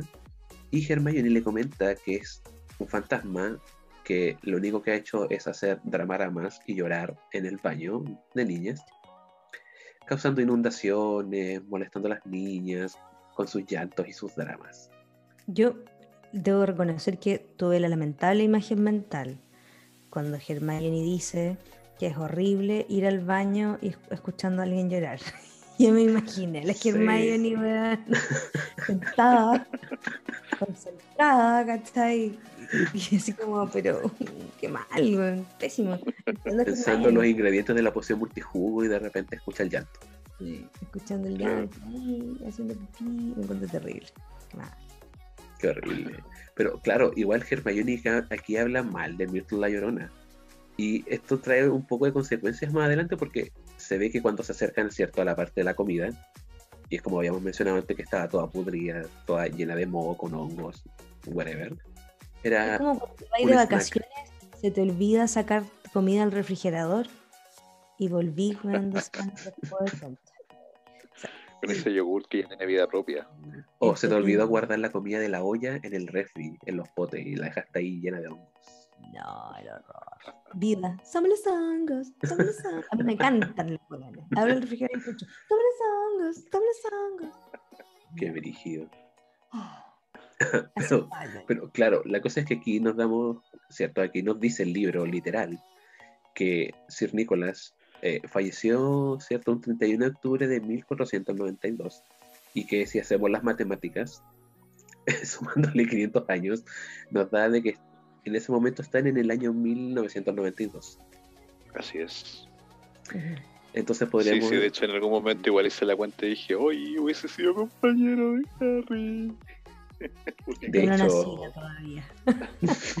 No, a mí sí me calza, pero por supuesto, yo claro, yo hubiese estado en la escuela de magia de acá de Latinoamérica, pero pero sí, es, es- es como que nos calza un poco en la en el espacio-tiempo con Harry. Sí, mira, Sí, sí. pudiste haber sido Harry, Pero no lo fui. lamentable. Todavía espero mi carta de Pero Hogwarts. fuiste un caso de éxito, así que who cares. Fuiste el elegido por el, por el neoliberalismo. Sí, siéntete bendecido. Cowboy. Te escogieron. Pero claro, la cosa es que ya, eh, cierto, están en el 1992 y en esta misma parte de la comida em, se acerca cierto este fantasma y les pregunta así como, "Mm", como que saborea un poco con esta putrefacción. Y obviamente aquí los cabros ya están chatos con el olor, pues quieren puro salir de ahí, pero como que no pueden. Porque al tiro, al rato después aparece Pips. Y es como, ah, así que está ahí pelando a la llorona. Y la gente del encanta caos. Me gusta. Igual es cuático porque siendo un personaje como que eh, tiene muy buena salida y tiene muy buenos momentos a lo largo de varios de los libros, eh, nunca fue llevado al cine y fue una lástima porque igual Sí, en lamentable. momentos como este, el cumple- en el cumpleaños, la que se manda, eh, sí, es notable, hubiese sido muy buena haberla visto. El actor estadounidense que quería ese rol era Robin Williams. En serio, Eh, Cacha, Hubiese sido un excelente hubiera sido un En- buen Pips. hubiese sido un excelente etcétera, Habría sido un excelente Pips, pero solo británicos y Pips no estaba considerado para eh, la versión Así cinematográfica. que pero Sashay Away. Sashay Away. No, lástima. um, pero lástima, hubiera pero sido una gran. Sí, hubiera sido bueno. Porque eh, especialmente en esta escena donde Pips le dice así a Hermione, ah, así que estáis pelando a la Myrtle la llorona. A ver, ven para acá, pues Myrtle. A ver, oye, Mirko, Myrtle, alguien está hablando de ti. Y Hermione, trágame tierra, me quiero matar. Desearía estar yo celebrando mi cumpleaños de muerta ahora. Me encanta cuando confrontan a Hermione con su moral. Lo encuentro hermoso, bello. Es como la pe- pobre pequeña se hace trizas. Puede ver cómo se rompe su autoimagen. Sí. Ah, Claro. y dato al sobre la misma línea de lo de Robin Williams, Rosie O'Donnell quería ser Molly Weasley. Cacha. No, Pero a mí me gusta la actriz de Molly Weasley, lo hace muy bien. sí, me encanta Julie Walters. Julie Walters es la todo el rato. Seca. Vida y amor para Julie Walters eternamente. Um, Pero que no es vida. ver a Hermione quebrada. Un poquito, Sí. un ratito. Porque siempre la vemos tan parada, tan segura, tan, tan- No segura, pero defensiva, ¿no? Como siempre ahí en lo correcto, la Ujú. defensa siempre. Entonces, Sí. eh. Igual aquí Hermione se siente acorralada, porque como que se pone nerviosa y empieza a mentir. Y es como, ¿cierto, trampa. chiquillos? ¿Cierto, cabros? ¿Cierto? No, si estaba hablando puras cosas buenas. Sí, que te ves linda hoy día, nunca te había visto más Es hermosa, linda. Como esta escena de chicas pesadas. ¡Ah! Me encanta tu falda, ¿dónde la tuviste? La Es la falda más fea que he visto en mi vida. Sí. No, Hermione, de hecho, saca un, un aspecto muy mago. Sí, que es esta, Absolutamente. esta, esta cosa media mojigata, ¿cierto? De, de, de, de, claro, de pelar por detrás, pero a la hora los que uno no puede enfrentar. Eh, Sí. este, Hasta ahí llegó lo este pequeño Gryffindor. altercado. claro. Sí, por ahí eso me gusta Pips, ¿viste? Pips provoca este tipo de situaciones que igual ayudan también como a dinamizar todo y hacerlo mucho más entretenido y, y se agradece. Es más que una fiesta de muertos, imagínate. Yo creo que Pips estaba ahí, pero Es su eh, salsa, regocijándose, sí, sí, sí, todo el rato. disfrutando. Sí, A que- expensas, por supuesto, del sufrimiento de otro, del malestar de otro. pero- claro que al final es lo que Pips. provoca, po, porque al final Pips, Sí. cierto, al mencionar esto de eh, Myrtle, eh, Myrtle cacha que Hermione está como mintiendo y le dice así como, ¿tú crees que yo no sé cómo me habla la gente a mis espaldas? Que me dicen, ¿cierto? La gorda, la llorona, la fea, la desgraciada. ¿Qué pasa, la desgraciada? Sí, La maldita lisiada. consciente de su Sí, eh, buleada, así como Eso es muy triste. Y más encima. Pips le sigue metiendo el palo en la herida porque dice como eh, como que le tira comida mohosa y le grita la granos, como eres la granos, la granos. sí, es Y muy sale- cruel, Pips. Sí, y los dos salen corriendo y yo digo así como, loco, Pips es terrible. Es como, es como un cabro chico joteando a la niña que le gusta. Que al final recurre a como a molestar para llamar la atención. Es pésimo, Pips. Terrible. Esa es su misión también en el colegio, alterar todo el, el orden. Ver el mundo arder. Ver el mundo Sí. arder, alterar el orden mundial. Bueno, Pero- siendo un fantasma, siendo un poltergeist también pues, no te queda mucho mu- mucho Claro. más que hacer también. Pues está vagando dentro de un castillo por toda la eternidad. eh, yo creo que Claro, eh, tampoco tenéis estaría mucho haciendo algo parecido. de más Yo creo que estaría un poco en la misma. Confirmo. esperando a que me exorcicen, pero Sí. A mí por primera vez en este capítulo, no, no sé si por primera vez, pero me pasa algo muy poco frecuente, que es que empatizo con Ron. como te quemaste por dentro. al principio está así como, puta la wea, ¿Por qué hay que ir para allá, weón? ¿Por qué? Tengo que seguir el agua, tengo frío, weón, tengo hambre, quiero puro irme. Arriba estamos al lado de la comida hedionda, pudriéndose. Arriba No, está justo en el día de la cena de Halloween, imagínate arriba hasta la media fiesta con esqueletos bailarines. Y por Eh, andar ahí de Berkin del, del niño Pero sí, popular, Sí, la no, no, pésimo. Es que más encima los cabros ya querían irse y como que estaban en eso y aparece es Nick. Y le pregunta como, oye cabros, ¿cómo le están pasando? Y los cabros así como, "Ah, bien, ah, eh, eh, no me quejo. Oye, pero Y- es horrible esa, esa sensación, sí, cuando te querís ir de un lugar y sentís que no podís, que no encontráis el momento. Oh, es horrible. Sí, sí, sí. Como que te pones nervioso y estás ahí incómodo. Sí. No, Todos hemos estado en una fiesta de, de cum- de- de cumpleaños de muerte. sí, Literal. como, como- y pedirte sin ofender a nadie. De más, es que es, es que es triste. Es que más encima lo que viene ahora es peor todavía, po. Porque Nick, cierto, como que él es la estrella de la fiesta porque es su fiesta, Claro. y justo cuando él quería dar su discurso, aparece, aparece, ci- cierto, Sir Patrick, que era este líder del club de cazadores sin cabeza. El que no lo dejó entrar al club. Claro, y más encima llega en una entrada triunfal llena de jinetes y caballos que atravesaron todo el lugar. El público estaba ahí, pero así como, oye, pero esto es glamuroso, pintoresco. Sí, llegaron haciendo show. Se robaron todo el show. Nick trató de, como que gritaba, como que hacía gestos, la gente no lo pescaba porque encima los otros estaban jugando con sus cabezas. Y como que la gente estaba riendo y aplaudiendo y súper feliz con el show del, del club de cazadores sin cabeza. Eso es lo penca, porque en el fondo cambió todo el mood, todo como el ánimo de la fiesta. Estaba Claro. pegada, ¿no? Eso de ir a pre- cu- cuando Nick se acerca a los cabros a preguntarle cómo le están pasando, creo que es, como, ¡ay no! Me recordó como, ¿se acuerdan ese video cuando Piñera está como en una videollamada como con sus ministros y dice como, un aplauso? Y dice, Sí. ¡Aplaudan! Weones- que está como, ¡ay, qué vergüencita, mal! No, mal. y la cosa se pone en onda y es justo la gente que él quiere impresionar, al final fracaso. Fracasa, no, pésimo. De hecho, Harry también trató como de ayudar a, a Sir Nick. Y Tampoco es como que se esforzó mucho. en realidad no, como que le hizo muy de mala gana, porque hasta Patrick, Sir Patrick, es como, ah, de seguro Nick, ¿cierto? Te dijo que dijera estas Te cosas por que él. dijeras eso, sí. Como que ni siquiera se sonó creíble, entonces al final fue pésimo. Y los cabros se van nomás, po. Como La- que ni la- siquiera le dicen como, La "Oye, única Nick, la misión que fiesta, vamos". tenían Mm. no, fracasaron. Pero claro, tenían una misión Y aún así fracasaron. Y aún así fracasaron. Tal cual. tal Sí, cual. y la cosa Es es, que, momento de salir. claro, se van y de hecho Ron estaba súper angustiado porque quería comer.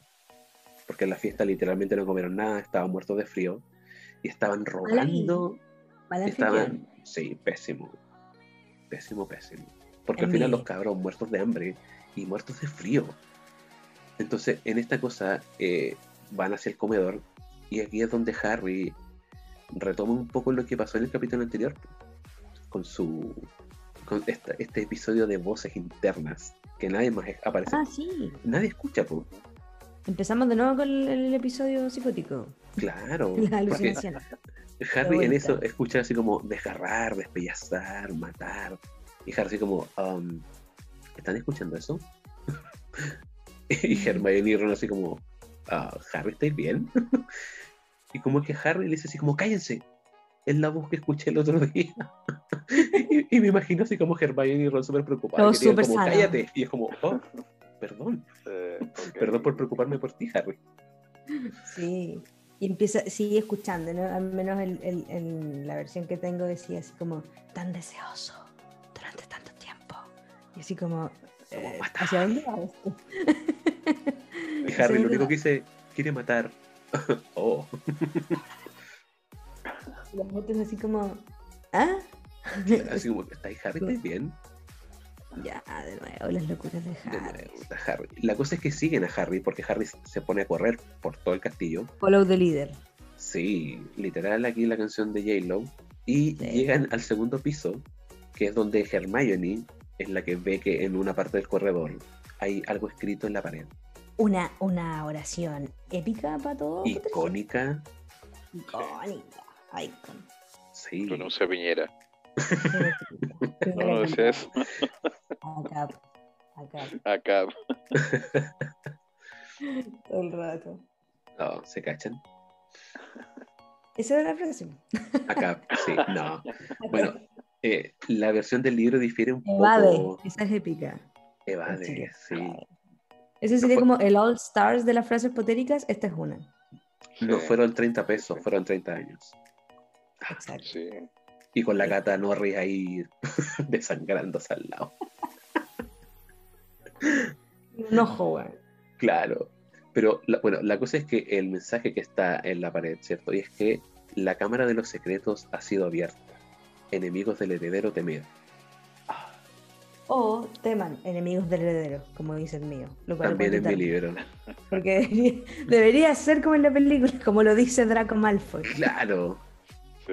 Y aquí es también donde se dan cuenta de que el piso está lleno de agua. Y ven que al lado, en donde están estos soportes para... em, Para antorcha. Exacto. Estaba la gata, la Soa Norris, colgada.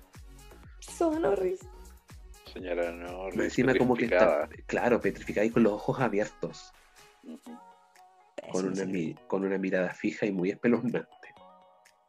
Según yo es como una escena muy perturbadora para ver que, que niños vean esto, porque primero tenemos este mensaje con sangre en la pared, al lado tenemos a esta gata pieza, Sí. el piso de abajo está lleno de agua. Mm. Es como, ¿qué pasó acá? Más encima Harry escuchó esta voz que nos trajo hasta acá. Eh, ¿Cachai? Claro. Eh, ¿Hay alguna conexión entre el mensaje y las voces? Claro, Harry no estará loco. ¿Será cierto? La cosa es que Harry quiere ayudar a la señora Norris. Y Ron, según yo, fue muy aquí consciente de lo que estaba pasando. Y fue como, loco, no. No nos pueden ver aquí con la señora Norris. No a nosotros. Es como, claro, No. no nosotros. No otra vez, por favor. No puede ser. Pero, Pero yo, yo siento que esa, esa parte, ¿no? El hecho de que salga el mensaje en la muralla, más la señora Norrie y todo, como que en el momento me da la sensación de que queda de nuevo como en un carácter secundario lo que está escuchando Harry. Porque O sea, esa de nuevo, claro. al principio no es algo que se sienta tan inmediato, ¿no? No es- Algo explícito, por lo menos. Exacto, o al menos no así como los libros, no como que le hagan el link de una. En la cuestión cinematográfica es más fácil hacer ese enganche. Porque esta voz re llamativa te da esa sensación de que efectivamente quizás las cuestiones están un poquito más vinculadas. Estáis metido en esa trama. Pero aquí venís del cumpleaños de muerte, weón. ¿Cachai? De repente como que Ron, loco, Claro. apretemos cachete, salgamos, ¿no? Mejor que no nos pillen acá. Yo No que Ron te- Ron, tenía hambre. Ron Fue como salgamos de acá lo que tengo hambre. está decepcionado porque cacha que viene todo este montón de cabros a acostarse, el banquete terminó y ya te lo perdiste. Sonaste. Y que más encima, claro, justo cuando quieren salir, se encuentran que todos los cabros estaban de vuelta. Y Ron así, ya sabía, weón. Un año más, hay que esperar. Pésimo. Llegan todos los cabros, quedan ahí como tostados, todos mirando así como, oye, ¿qué está pasando acá? Y más encima Harry, Ron y Hermione en el centro de la escena. y tenemos a alguien que está realmente disfrutando del espectáculo, y de hecho está en primera fila, que es nuestro querido y amado Draco Malfoy. Belleza. Ternura de niño. Niño símbolo de. Hogwarts. Sí. Y obviamente aquí está diciendo, ah, teman enemigos del heredero. Los próximos serán los sangre sucia. sí. Oye, pésimo Draco. Pésimo. Pero vergüenza, lo dice así, pero. Es que más encima se menciona en el libro que llega hasta ruborizar de lo contento que estaba. Como que disfrutó tanto el momento que estaba Muy como- válido el primer momento en que se le ve color en las mejillas. colores de Sí, y no, aquí Y solo está, pero ahora de más grande solo, ahora de más grande solo puedo pensar en la intensidad con que en la, en la casa Malfoy se vivía esto de los sangre pura y sangre sucias para que un cabro de 12 años, un cabro de Sí. 12 años tenga esta idea de una manera tan vehemente cuando Y que lo disfrute. claro, ¿no? Que, que- que estamos hablando de que es, es una tremenda amenaza igual lo que está pasando. po. Y el loco como que aprovecha el momento para hacer a viva voz es casi que una amenaza, como que está celebrando algo que puede pasar. Está, anticipando algo que a- a- da la impresión de que él sabe algo que nosotros no, de partida. Exacto. Claro. Y es algo que Eh. se toma más adelante en el libro. Así Sí. es, ¿no? Y, y esa es la alegría al final que él manifiesta, esta anticipación, como que al fin está ocurriendo algo que de- debería estar sucediendo. Sí, ¿Cierto? y es algo que es un bichito, es un bichito que ya traemos instalados desde que nos enteramos que Dobby trabaja para esta familia. Desde ahí empezamos a cachar que parece que los Malfoy podrían tener otras vinculaciones. Ahora, de pronto al, al- al momento de leer el capítulo no es que tengáis eso tan tan en la mente, pero aparece Draco como para recordarte que, ah, parece que esto puede tener que ver con los Malfoy en algún punto. Claro, Claro. es como algo está pasando aquí y ellos saben. Oh, sí, bebé. Sí. Pero el cierre del capítulo es súper drástico, de nuevo. ¿no? Como De que, hecho, ahí bueno, quedas. es que claro, igual el nombre del siguiente capítulo es como que ya nos da a entender de que van a tocarlo un poco más a fondo.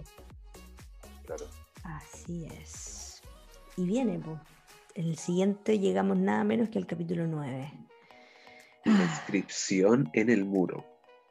Así Uh, es. La inscripción en el muro. Pero eso será para la próxima. Nada que hacer. sí. Tenemos que terminar esta hemorragia de placer. Esto ya es demasiado. Hay que ponerle límite a esta cuestión. Ricardo necesita Todo lo bueno tiene que terminar. Así es. Necesitamos devolver el- Lamentablemente. al mundo real. Tenemos que despedirnos. Em, Ricardo, gracias. Muchas, muchas gracias. Bendecido Gracias a por- ustedes, con el de arriba y con el de abajo. bien. Lo pasé Oye, muy bien. Ricardo, lo pasé muy bien. Qué bueno. Déjanos saber si dónde quizás la gente puede eh, encontrar algo de tu trabajo, qué estáis haciendo, si por ahí tenéis algo que compartir, eh, sería buena onda. Y si no, igual está bien. Pues, si, si, si queréis tu plena privacidad, no tenéis por qué estar compartiendo tus cosas. Nos mandáis a la calle. No, mira, Sí. yo, eh, a ver, yo no soy muy de redes sociales, solo tengo Instagram, es la única red social que uso, y ahí me pueden encontrar por Bichatino, esa es mi, eh, es mi handle como personal, esa es como la cuenta donde subo mis cosas, mi trabajo lo subo de dos formas, Eh, tengo una cuenta que se llama Portamina, Ujú. a secas, que es donde subo mi croquera, los dibujos que hago en la croquera. Y dichatino.fl, que es donde estoy subiendo, esa la empecé hace poco y estoy subiendo ahí eh, netamente trabajo. Ahí pueden enviar también en más detalle el, el- el bello vociferador que, que dibujé para ustedes, chiquillos, también está en esa página. Así que por ahí me pueden pillar. Y Chatino es mi, es mi nombre en Instagram eh, para que pasen a, a visitarme. Es un perfil abierto, por si acaso, así que. Pasen No nomás. Adelante. Adelante. Pasen a ver. Nada que ocultar aquí. Estupendo. Pasen a verlo, yo he tenido la oportunidad de mirarlo y este es un trabajo súper, súper re bonito que ni en mis mejores sueños Oh. podría Sí, en serio. algo similar Oh. en la vida. Creo que nuestra habilidad. Entre paréntesis, ese otro No es nada. aspecto mágico que me gusta mucho, aparte de las varitas, me gustan mucho los cuadros. Me gusta mucho la idea de- del arte como otro universo que está como al otro Sí. lado de, de- de la pintura de los marcos, que se conecta, que conecta eh, personajes, conecta lugares, conecta tiempos.